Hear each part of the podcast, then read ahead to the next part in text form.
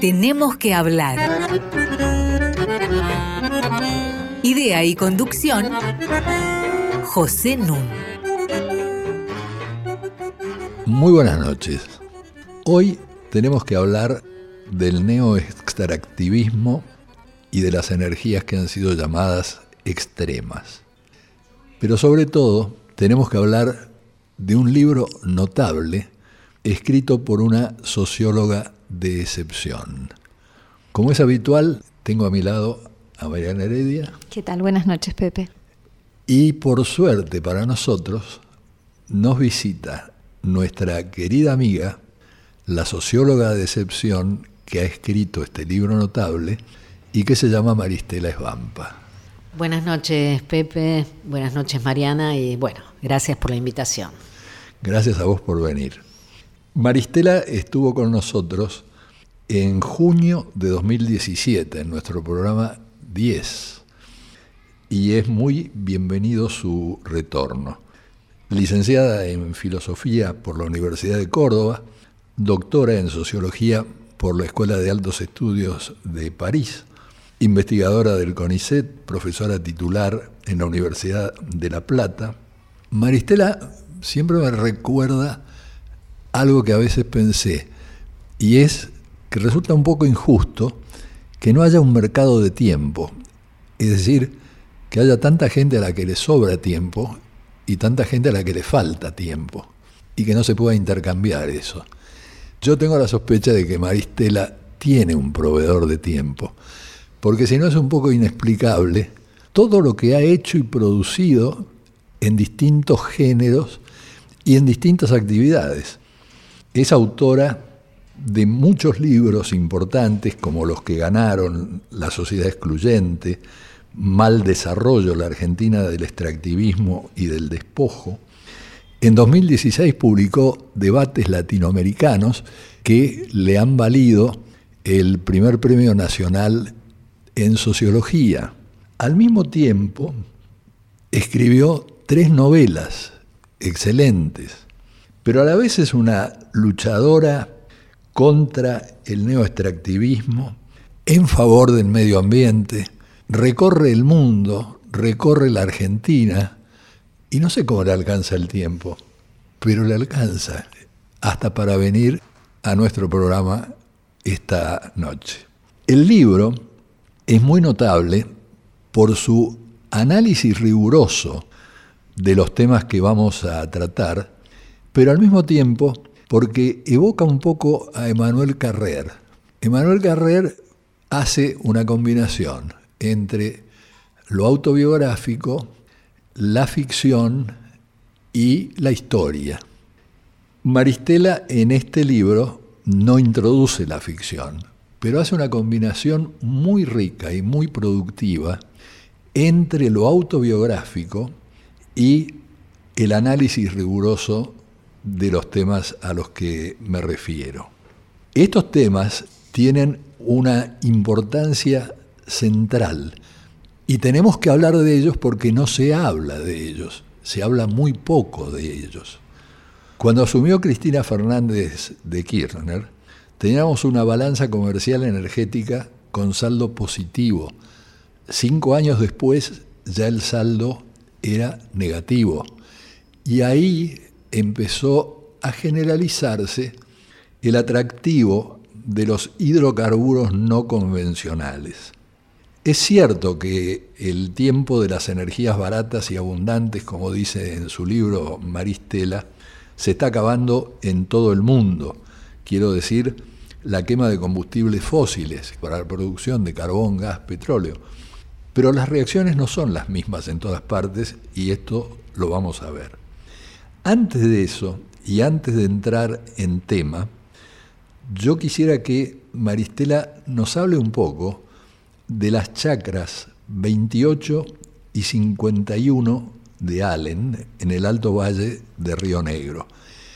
Porque el libro notable al que me refería al comienzo se titula precisamente Chacra 51.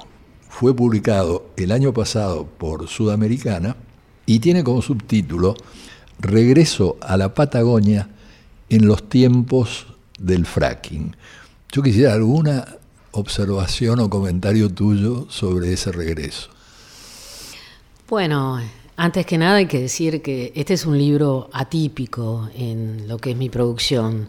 Si bien eh, yo he transitado el ensayo y, la novela siempre de manera temeraria, este es un libro que los editores llaman de no ficción, en el cual se combinan diferentes registros, el registro literario, ensayístico, pero todo lo que se cuenta ahí es verídico, ha sucedido.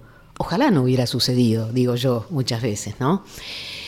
tiene como punto de partida la, historia eh, de las chacras en Allen. Yo nací en, la localidad de Allen, en la provincia de Río Negro, y este, en una familia que trabajaba dos chacras, eh, pequeñas este, fincas dedicadas a la plantación de peras y manzanas. Eh, chacareros, como se les dice en el lenguaje, la chacra número 51, que es la que trabajaba mi abuelo, la más vieja, y la más nueva, que era la número 28, donde vivían mis padres y donde viví yo hasta los 18 años. Entonces mi, infancia y mi adolescencia están recorrida por esos recuerdos que tienen que ver con el ciclo de la fruticultura, por un lado, y la relación con el río Negro en esos veranos tórridos del Alto Valle. Este, y la historia con la familia, los primos, eh, Italia, que nunca está demasiado lejos, en fin. Pero el libro no, es una evocación eh, bucólica de esos tiempos, sino más bien lo que cuenta es cómo está avanzando eh, la explotación hidrocarburífera este, de hidrocarburos no convencionales a través de la fractura hidráulica o fracking, que es una técnica muy controversial y que está despertando fuertes resistencias en todo el mundo, eh, cómo está avanzando esa, esa matriz hidrocarburífera entre peras y manzanas frente al silencio de, mucha gente que desconoce esto. En general, cuando se habla de fracking o hidrocarburos no convencionales, se piensa en vaca muerta, pero la cuenca neuquina abarca no solo la, provincia de Neuquén, sino también todo el Alto Valle, ¿no? cuya historia está marcada por este, la fruticultura, el sur de La Pampa y también el sur de eh, Mendoza. Todo eso es lo que está amenazado, por, decirlo de alguna manera, eh, ante la expansión del de, eh, neoextractivismo energético. Vos decís que el Alto Valle tiene tres grandes marcas. Una la dejó la campaña del desierto. Sí. Es el genocidio de los indígenas que poblaban esas regiones. Y marcás muy bien que era desierto desde el punto de vista de Buenos Aires, pero que no era desierto el lugar en absoluto. Y en segundo lugar, la inmigración de italianos y españoles, tu familia da testimonio de eso, y después la presencia del capital inglés y el control que ejerció sobre el modelo frutícola. Pero volvamos a la chacra 51 y a la chacra 28. Donde vos vivías, donde vos te criaste, es la chacra 28. La chacra 51, como vos decís, la explotaba tu abuelo. ¿Qué pasó después en la familia con la chacra 51? Bueno, cuando falleció mi abuelo quedó en manos de, un tío y finalmente eso pasó a uno de mis primos, eh, quien en 2011 eh, le alquiló una empresa petrolera. Pero pasó a mano de tus primos, pero no legalmente. decir, no, no, no, no. Es decir, él quedó a cargo. Él quedó a cargo como administrador de la chacra. La chacra quedó en esa suerte de limbo familiar, de esas este, sucesiones que nunca se terminan en la Porque familia. Eran todos herederos de todo. Claro, poca tierra y mucha familia, digo yo. y en esa línea, entonces, él quedó a cargo como administrador y sin autorización de la familia le alquiló a una petrolera, alquiló una parte, una hectárea y media a una petrolera. Mi padre se enteró, fue uno de los últimos en enterarse, y yo me enteré cuando, regresando a un viaje, mi hermana que vive en Neuquén me, me llamó por teléfono, me contó esto. Fue un fuerte impacto porque yo venía trabajando sobre problemáticas ligadas al neoextractivismo y, y las cuestiones socioambientales, mucho más vinculadas a la megaminería. Eh, no sabía mucho acerca del fracking.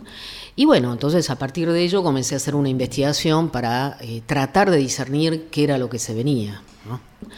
Una de las cosas interesantes del libro es que muestra el paso entre un primer momento donde cuando tus abuelos adquieren esa propiedad había una suerte de páramo que poquito a poco con las familias de inmigrantes que fueron llegando por la subdivisión de la tierra se volvió un vergel. Yo tuve la suerte de conocer a Jen hace 20 años y efectivamente los recuerdos que tengo era de álamos, perales, manzanares, digamos un lugar verde, ¿no? con una naturaleza digamos, muy viva, y lo que vos decís es que este libro se podría haber llamado La Vuelta al Páramo, porque lo que vos temías y pudiste constatar es que había algo del desembarco de estas industrias extractivas que iba a ser muy nocivo para la naturaleza que vos habías conocido de pequeña, ¿no? Antes de responderle, vamos a hacer una pausa musical y nos va a acompañar para eso un pianista excepcional que se llama George Shering inglés, pianista ciego, como otros pianistas famosos como Art eh, Tatum, como Ray Charles, pero que ya a los tres años comenzó a tocar el piano. Es un intérprete fuera de serie que después de la guerra se radicó en Estados Unidos. Oigámoslo.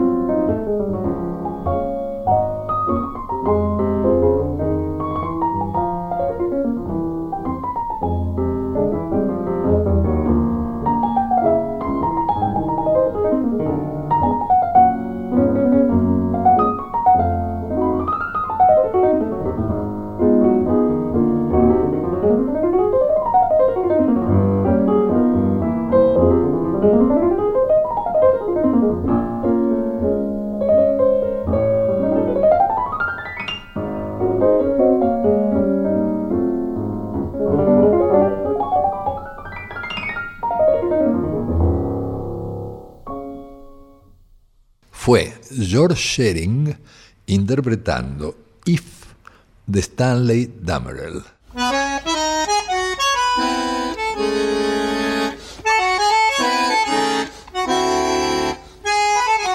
Seguimos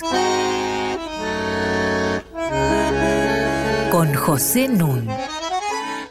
Estoy conversando con Mariana Heredia y con Maristela Esvampa acerca de Chakra 51, el libro que publicó el año pasado Maristela. Le quería pedir a Maristela que nos contara rápidamente eh, las diferencias terminológicas que se han ido generando en razón de estos cambios. Por ejemplo, por qué el superficiario ha desplazado al chacarero como denominación. ¿Nos podés explicar? Porque así nos enteramos un poco del tema del subsuelo y demás. Bueno, eh, a ver, se habla de superficiario para hacer alusión a una figura jurídica, ¿no?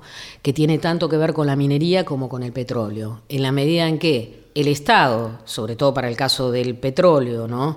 Este, es el dueño de este, el subsuelo, eh, lo que está por encima de eso se denomina superficiario. Lo que está más arriba es espacio aéreo. Exactamente. Y eh, no tiene la potestad de controlar las transformaciones del territorio es decir, el chacarero no tiene la potestad. A ver, el chacarero es una figura ligada a un modelo social, eh, digamos que sobre todo se expandió durante casi un siglo.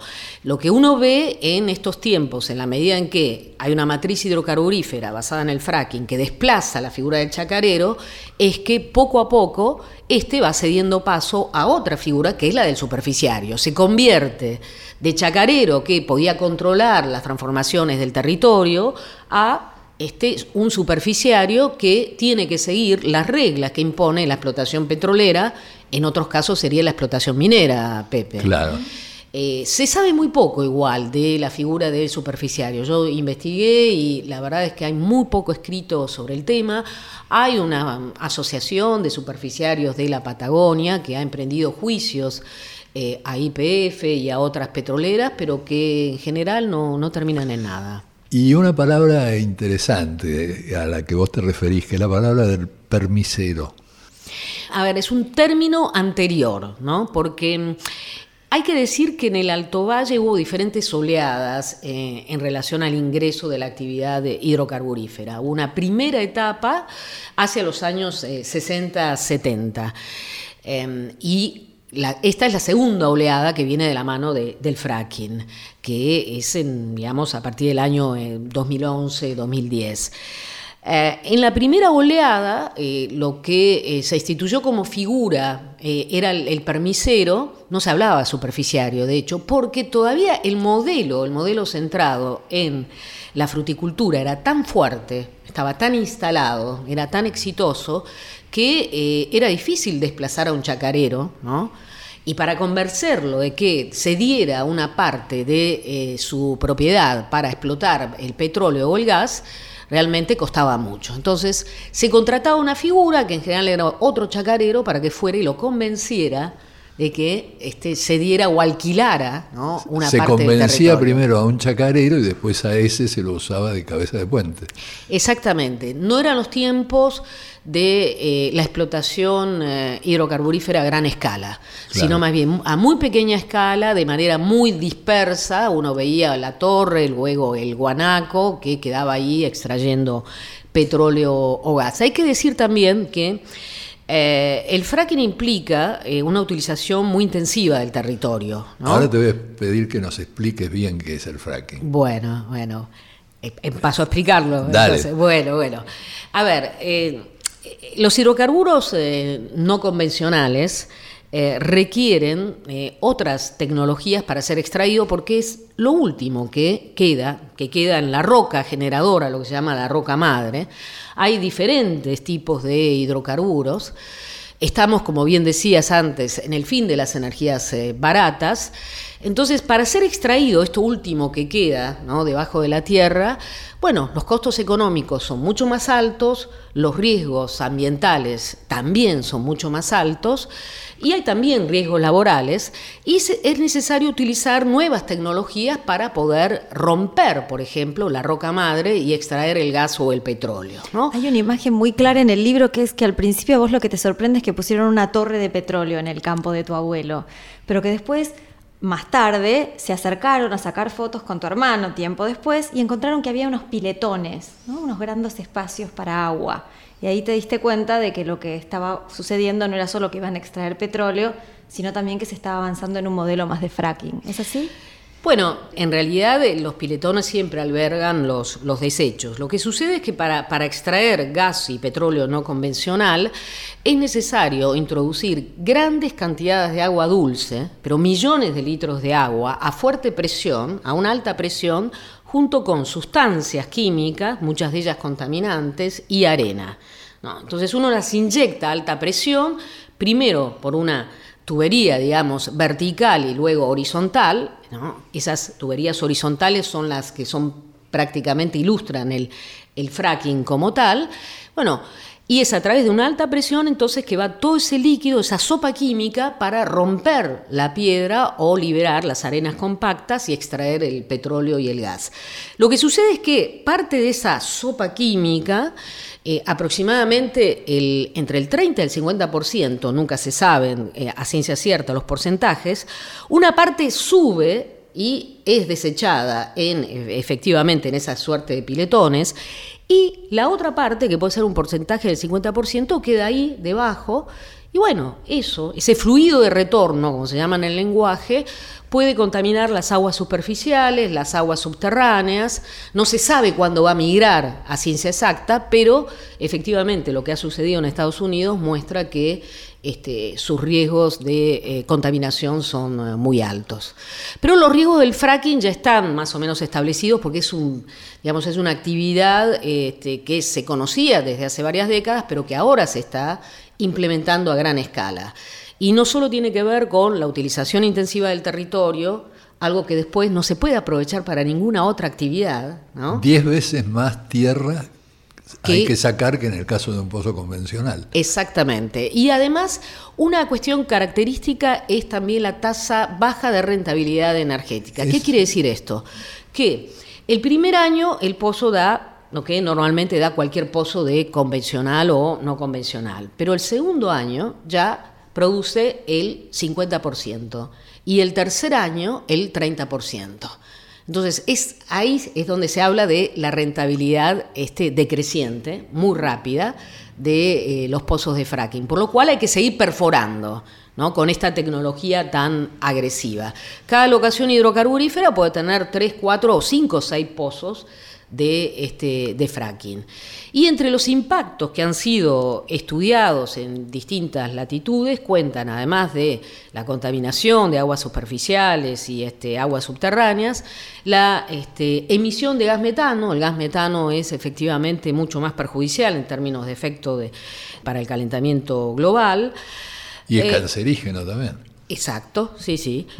Eh, por otro lado, también está a nivel global eh, el incremento de las fallas sísmicas. Esto pasa en Texas, pasa en China y pasa en Sausal Bonita, cerca de Vaca Muerta, donde se han incrementado los pequeños eh, sismos.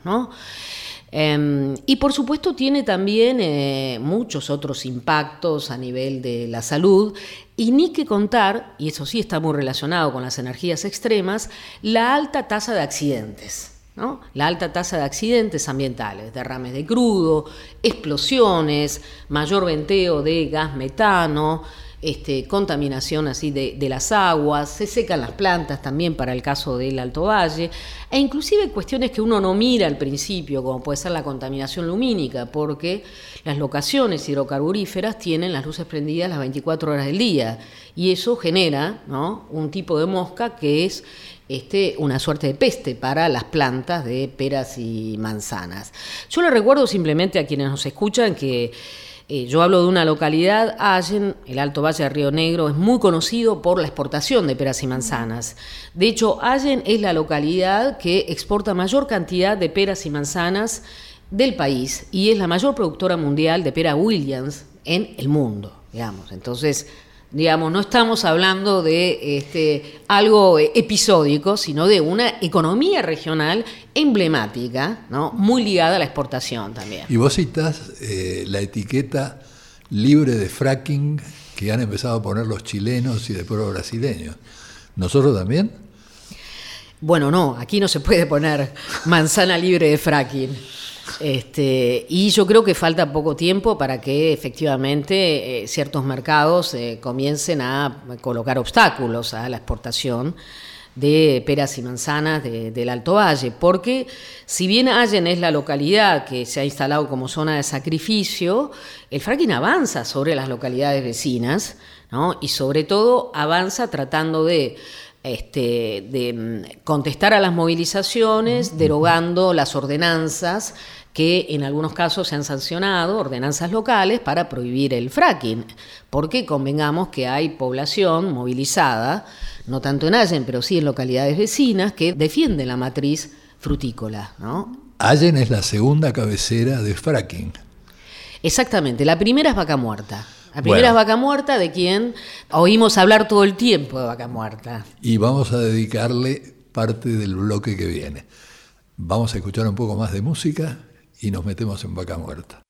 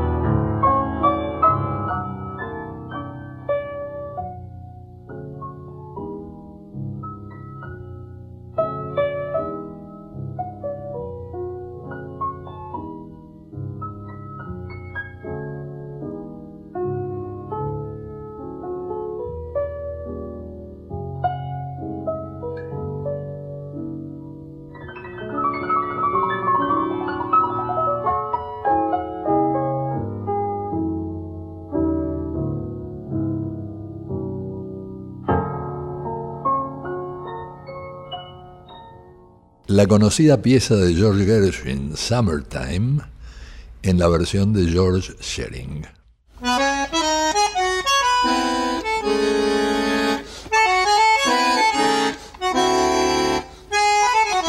Seguimos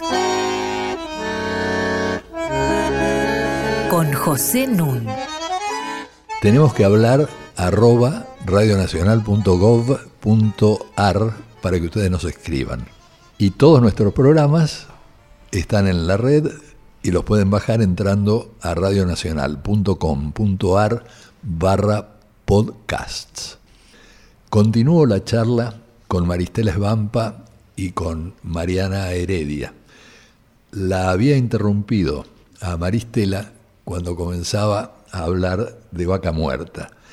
Y voy a extender la interrupción por un momento.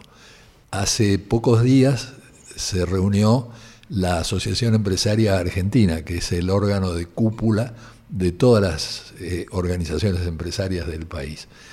Y allí se puso muchísimo énfasis en cómo había que adecuar las políticas públicas para facilitar inversiones que permitieran desarrollar rápidamente vaca muerta, porque el cálculo que se presentó es que vaca muerta podría contribuir a que el PBI de Argentina creciera un 1% anual. Dejo vaca muerta en tus manos, Maristela.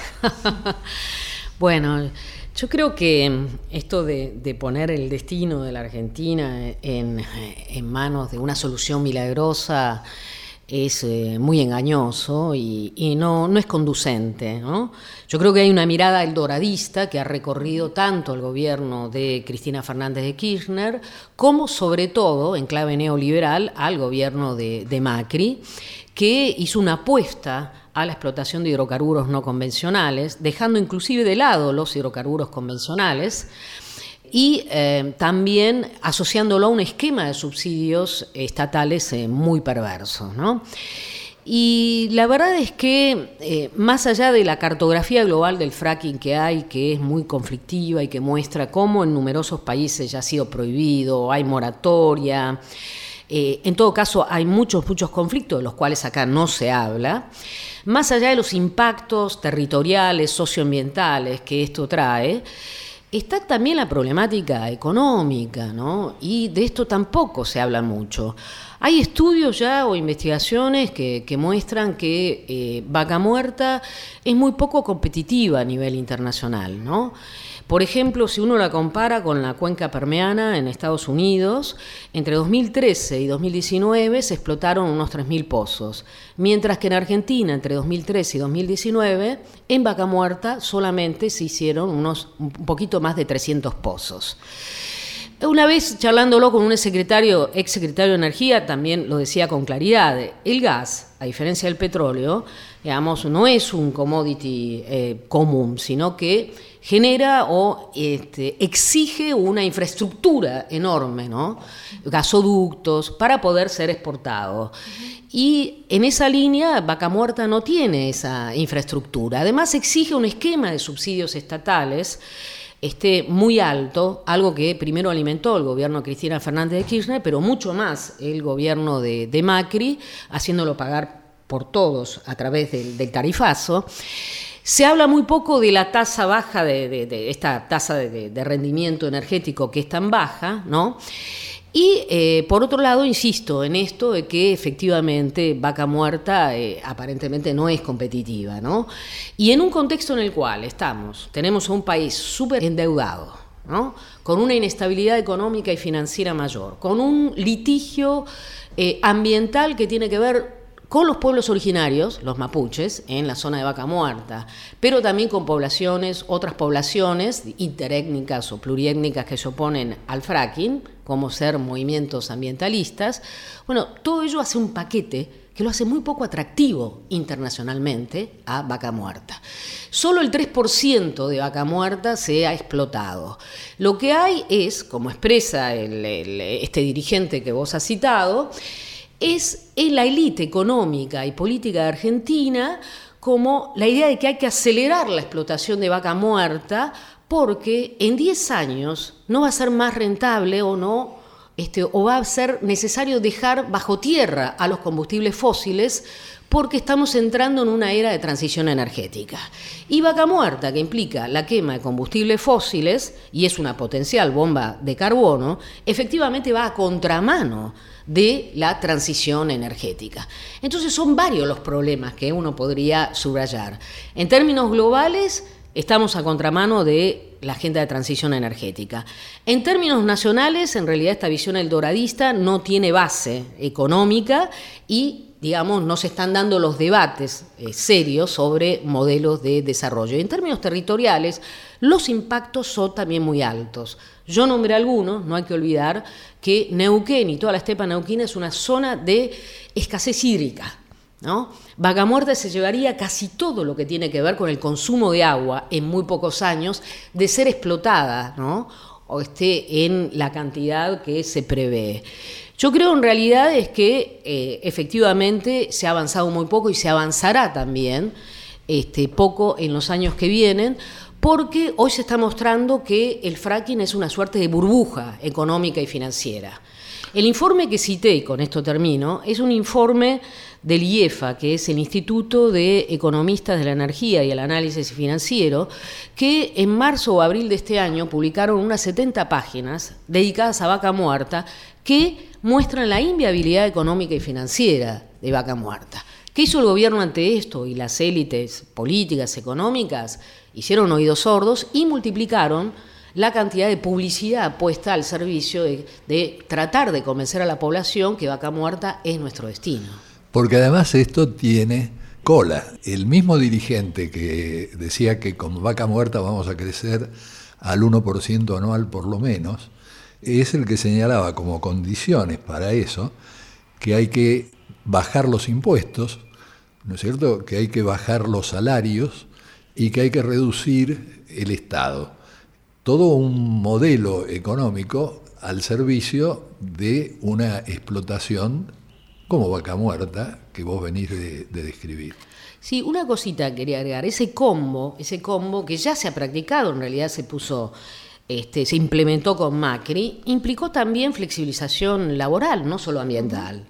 Porque eh, efectivamente el sindicato de petroleros hizo un convenio con las empresas que implicó una rebaja, una reducción del costo laboral del 30-35%. Y el caso es que en el último año han muerto ocho trabajadores en vaca muerta. Y esos ocho trabajadores están muy ligados a la situación de flexibilización ambiental. Y el fracking en tanto energía extrema, insisto, implica no solo flexibilización ambiental, sino también laboral.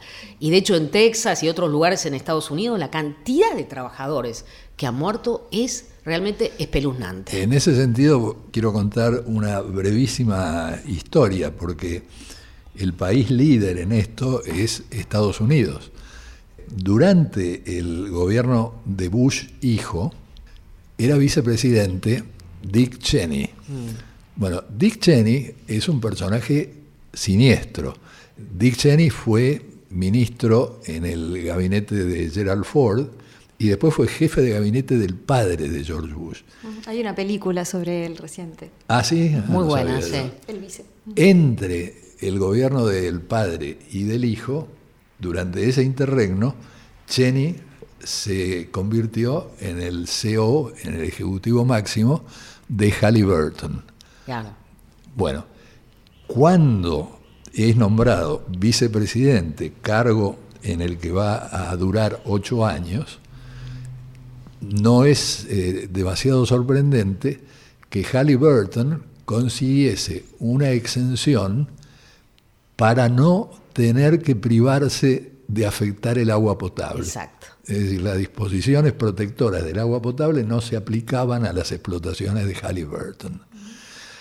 Ahora, dicho esto, vos marcabas, y es importante que lo señalemos, que hay distintos países que se han negado a permitir el fracking. En general, Europa es muy renuente. Francia realizó una campaña eh, que vos relatás muy bien en tu libro, y está prohibido el fracking en Francia.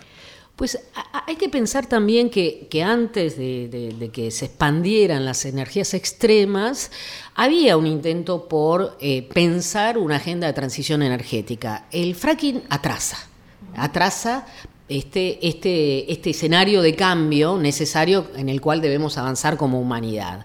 En esa línea, efectivamente, el intento de explotar hidrocarburos no convencionales en Europa este, cayó en saco roto. De hecho, en Francia se prohibió, se prohibió en Bulgaria, eh, hay una moratoria de varios años en eh, Alemania, eh, hubo referéndums en Irlanda y en Escocia. Uno de los países en donde se habilitó y hay fuertes conflictos es Inglaterra, ¿no? Es Inglaterra. Hasta los Rolling Stones, yo cuento en el libro, dedicaron, ¿no? Mencionan al fracking en una de sus canciones. Los Simpson le dedicaron un programa en Estados Unidos donde hay fuerte resistencia y ya hay cuatro estados que prohibieron el fracking y hay ordenanzas, ordenanzas locales que prohíben el fracking en diferentes partes del, del, país, entre ellas en Texas, que es el lugar en donde efectivamente arrancó esta actividad. Sin embargo, en Argentina no se discute, se da por sentado que eso es beneficioso, que Argentina debe convertirse en una potencia energética exportadora, cuando en realidad estamos ante un fenómeno muy cuestionado, muy controvertido y que, insisto, atrasa, atrasa el debate sobre la necesidad de pensar escenarios de transición. Ahora, digamos que no es solamente Argentina, porque en América Latina, eh, Peña Nieto, presidente de México, que en este mes ha sido condenado por corrupción, autorizaron inmediatamente el fracking. Lo mismo hizo Brasil, lo mismo hizo Colombia. el único país que no lo ha hecho es Uruguay. Eh, Argentina fue la cabeza de playa del fracking a gran escala y de ahí efectivamente se expanden las reformas energéticas en, em, en, México, en Brasil. En Colombia hay conflicto, ¿no? aún si aparentemente se va avanzando. Y efectivamente el único país en donde se ha prohibido, o al menos hay una moratoria convertida en ley, es en Uruguay, que no por casualidad es el país que ha hecho ya este, avanzado en términos de transición hacia energías renovables, eólica y solar, que es un caso sumamente interesante que bien valdría la pena hablar en otro momento. Bueno, vamos a hacer ahora la tercera pausa musical del programa y reanudamos. Have you met Miss Jones? Someone said as we shook hands, she was just Miss Jones to me.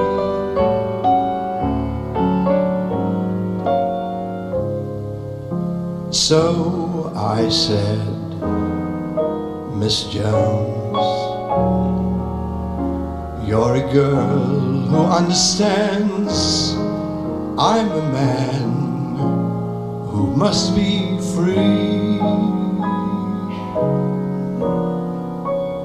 And all at once I held my breath, and all at once was scared to death and all at once I owned the earth and sky.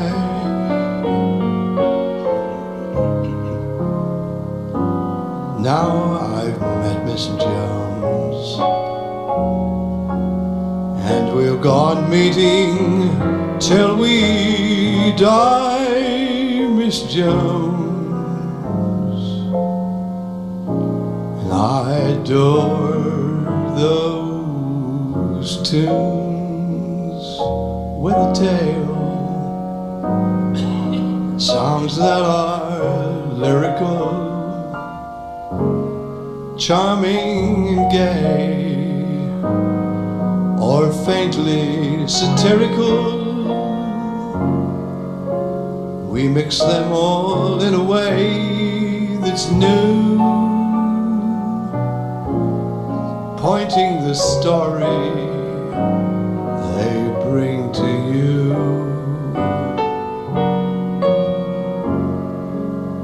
If in the telling our talent should fail, forget the spelling of tunes with a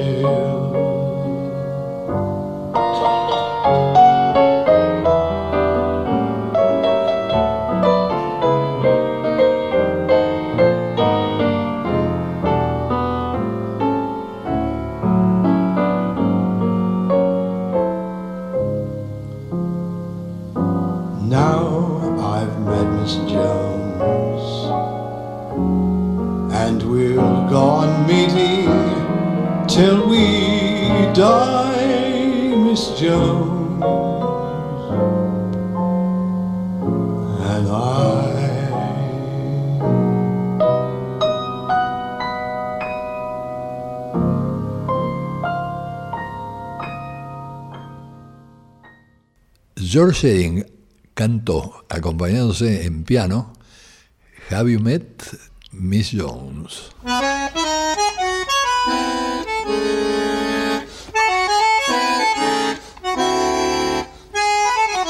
Seguimos con José Nun. Sigo conversando con Mariana Heredia y con Maristela Esbampa y Mariana está muy interesada en una cita del libro Chacra 51 de Maristela. Es una cita que me hizo pensar en la asimetría de poderes que se juegan en esta expansión del fracking. ¿no? Muchas veces escuchamos desde Buenos Aires los distintos movimientos que se enfrentan a esta nueva tecnología de explotación de la naturaleza, pero tenemos poca conciencia de lo difícil que es para esos militantes enfrentarse a esa expansión. Y esta cita me parece que es muy clara, se las leo. Las cosas son así, nos cuenta un militante de una comunidad indígena que está movilizado en contra del fracking en el libro de Maristela. Las empresas llegan con todo el aval del gobierno, se presentan ante las comunidades indígenas y les dicen, hola, vamos a hacer el amor. Ustedes pueden elegir cómo y dónde. Si quieren que sea en una pieza destartalada o en un hotel de cinco estrellas. Si quieren que sea con la luz apagada o con la luz prendida. Si quieren que sea de día o de noche, en la planta baja o en el quinto piso. Pero que quede claro, vamos a hacer el amor. Y frente a eso, resulta implacable, ¿no es cierto? La decisión sustantiva no está en manos de quienes pueblan este territorio, ya está tomada por el gobernador, por la empresa, y no hay derecho a réplica. Claro, eso es lo, que muestra es que efectivamente estos modelos de desarrollo que son insustentables de varios puntos de vista, se imponen ¿no? de manera vertical sobre la población no hay eh, democratización de las decisiones, la población no participa en las mismas. Y esto sucede, por un lado, en la estepa nauquina con las comunidades mapuches, y por otro lado, también sucede en Allen en relación a los chacareros, porque los chacareros en general son ya, digamos, están de salida, eh, tienen entre 70 y 80 años, y está el modelo de la economía regional está en crisis. Ante una empresa petrolera que va y le propone alquilar su chacra, bueno, piensa en cómo salvarse ese año y los siguientes. No está pensando en el futuro de las generaciones que vienen o de la sustentabilidad ambiental. Pero a mí lo que me impresionó es que en un primer momento vos relatás cómo el Consejo de Allen prohibió el fracking. ¿Y qué pasó con esa prohibición? Bueno, como los recursos naturales son de la provincia, el Tribunal Constitucional de la provincia de Río Negro declaró inconstitucional la ordenanza que tenía un carácter local. Si bien la ordenanza se refería al ambiente, no a los recursos naturales. Pero había claramente una voluntad por parte de la intendenta de avanzar con el, con el fracking. Y, esto, bueno, desmovilizó muy rápidamente a la población. ¿no? Este, yo creo que ese proceso de desmovilización que a partir de 2013 ha caracterizado un poco esta situación, también tiene que ver con el hecho de que los propios este, perjudicados que son los chacareros son un eslabón débil, ¿no? Y por otro lado, tiene que ver también con una suerte de racismo ambiental. Los más afectados por el momento son las poblaciones rurales. Eh, los pobres, los invisibles. En todo caso, a mí me parece que todavía no se ha constituido en un problema público en el sentido fuerte del término, porque si bien hay un conocimiento acerca de lo que es el fracking y sus impactos, todavía no hay conciencia moral del daño, porque no llegó a afectar al núcleo duro de la población, las clases medias del, del pueblo. Y por otra parte, tanto el kirchnerismo como el macrismo hacen oídos sordos a estos problemas, ¿no es cierto? No son problemas. No, a ver, convengamos que ni el kirchnerismo y sobre todo el macrismo no abrieron la agenda a estos debates. De hecho, no está puesto la campaña electoral. La campaña electoral se da por hecho que hay que avanzar con la megaminería, que hay que avanzar con el fracking, sin dar cuenta de todos los impactos, las controversias que se han generado sin dar cuenta de las resistencias que hay efectivamente en los territorios. Si pensamos respecto a la mega minería, hay siete provincias que prohíben la mega minería. Si pensamos en relación al fracking, están las comunidades mapuches, hay unas 70 ordenanzas en Argentina que prohíben el fracking, pero sobre todo tampoco se da cuenta de esto que aparece en la escena internacional y es el hecho de que el fracking ¿no? es asimilado hoy este, el Wall Street Journal lo dice en una nota muy divulgada de enero de este año, habla ya de una burbuja del fracking. Y esta burbuja es tanto económica como financiera que da cuenta, insisto, de ese esquema perverso de subsidios estatales y el hecho de que las compañías, las compañías petroleras están sumamente endeudadas y ya algunas empezaron a quebrar. Entonces el Wall Street Journal comienza a preguntarse si no será el mismo tipo de burbuja que la del 2008, que luego tuvo un arrastre enorme, de enormes impactos en todo el mundo, ¿no? Esto es importante traerlo a colación, porque además de la inviabilidad económica y financiera, ya esto está poniendo entredicho también el avance del fracking en Estados Unidos, que es el país que lo promovió. Y sin embargo, de esto no, no se habla, Pepe. se avanza con la idea de que el único modelo posible en Argentina es en base a la reprimarización de la economía, la destrucción de los territorios y esta imagen el doradista, ¿no? la idea de que tenemos algún recurso natural que nos salvará de la crisis. Y tuvimos la burbuja de la soja, ¿no es cierto? Vamos de burbuja en burbuja. Yo lo que recordé varias veces, un capitalista le decía a otro, si logramos que al saqueo lo llamen crisis, estamos salvados. Y efectivamente al saqueo se lo ha llamado crisis, la, gran crisis de 2008, de la que salieron absolutamente gananciosas las empresas que provocaron la crisis, es decir, las grandes entidades financieras. Bueno, acá va a haber una crisis, ¿no es cierto?, del fracking, en el sentido de que no va a prosperar, no va a funcionar esta burbuja, va a estallar en algún momento.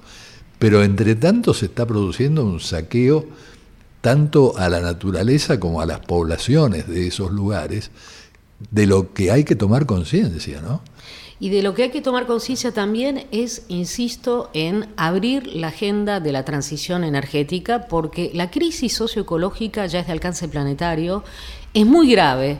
Los incendios de la Amazonía mostraron, digamos, la, gravedad de esta crisis y creo que efectivamente no, no hay conciencia de ello. En Argentina, por ejemplo, este, se buscó avanzar en las energías renovables durante el gobierno de Macri, esto había sido un punto ciego durante el gobierno de, Cristina Fernández de Kirchner, pero convengamos, fue bajo un doble discurso. Primero porque las grandes inversiones se hicieron este, sobre los combustibles fósiles. Y segundo porque se abrió al negocio de las renovables, pero insisto, en términos de negocio, esto es, se promovió el ingreso de las renovables que, este, bajo un esquema fuertemente concentrador, porque son las grandes empresas, los grandes jugadores los que han tenido posiciones fuertes en el control de los renovables, sea eólica o solar, y por otro lado se acentuó el tema que tiene que ver con la dependencia tecnológica. El paquete tecnológico viene de afuera, sobre todo de China, cuando en realidad en nuestro país hay un know-how importante, uno piensa en el INVAP, ¿no? piensa en tantos profesionales, digamos, si hay algo de lo que no carece Argentina es eh, de un saber tecnológico ligado, digamos, este, a la posibilidad de desarrollar energías eh, limpias. Bueno, de todo esto no se ha hablado porque, insisto, además no se trata solamente de cambiar o de diversificar la fuente, en términos de matriz energética, lo que hay que cambiar es el sistema energético, en líneas generales. En este sentido, te hago una pregunta de actualidad. En la continuidad del mismo funcionario en lo que era Ministerio de Ciencia y Técnica durante el gobierno de Cristina Fernández y que ha pasado a ser ahora Secretaría de Ciencia y Técnica. Es el único funcionario de ese nivel que se ha mantenido en los dos eh, regímenes. Eh, ¿Podrá tener algo que ver con el hecho de que no se opone al fracking? A ver, lo que hay que decir es que, por un lado, yo creo que las ciencias sociales le han dado la espalda a todas las problemáticas socioambientales y la discusión sobre la transición energética, como si fuera un problema técnico. Y por otro lado tenemos este, dentro del sector de ciencia y técnica alguien como Barañao que ha sido muy reticente a abrir la discusión desde una perspectiva amplia, interdisciplinaria. Él es muy dogmático en su concepción de la ciencia y tiene la verdad que una visión muy lineal de lo que es el desarrollo que no ayuda para nada, no fomenta para nada afrontar los grandes debates, los grandes desafíos que tenemos, este, no para el futuro, sino para, para definir el presente como sociedad. Bueno, yo te agradezco muchísimo que hayas venido al programa Maristela. Te comprometo desde ya para el mes que viene, para que vuelvas y hablemos de varios otros temas que tenés en cartera. Le agradezco, como siempre, mucho a Mariana Heredia y también al gran trío sin el cual este programa no sería posible. Inés Gordon, nuestra productora, Walter Danesi, nuestro técnico, y Diego Rosato, nuestro editor. Y como decía Wimpy, que todo sea para bien.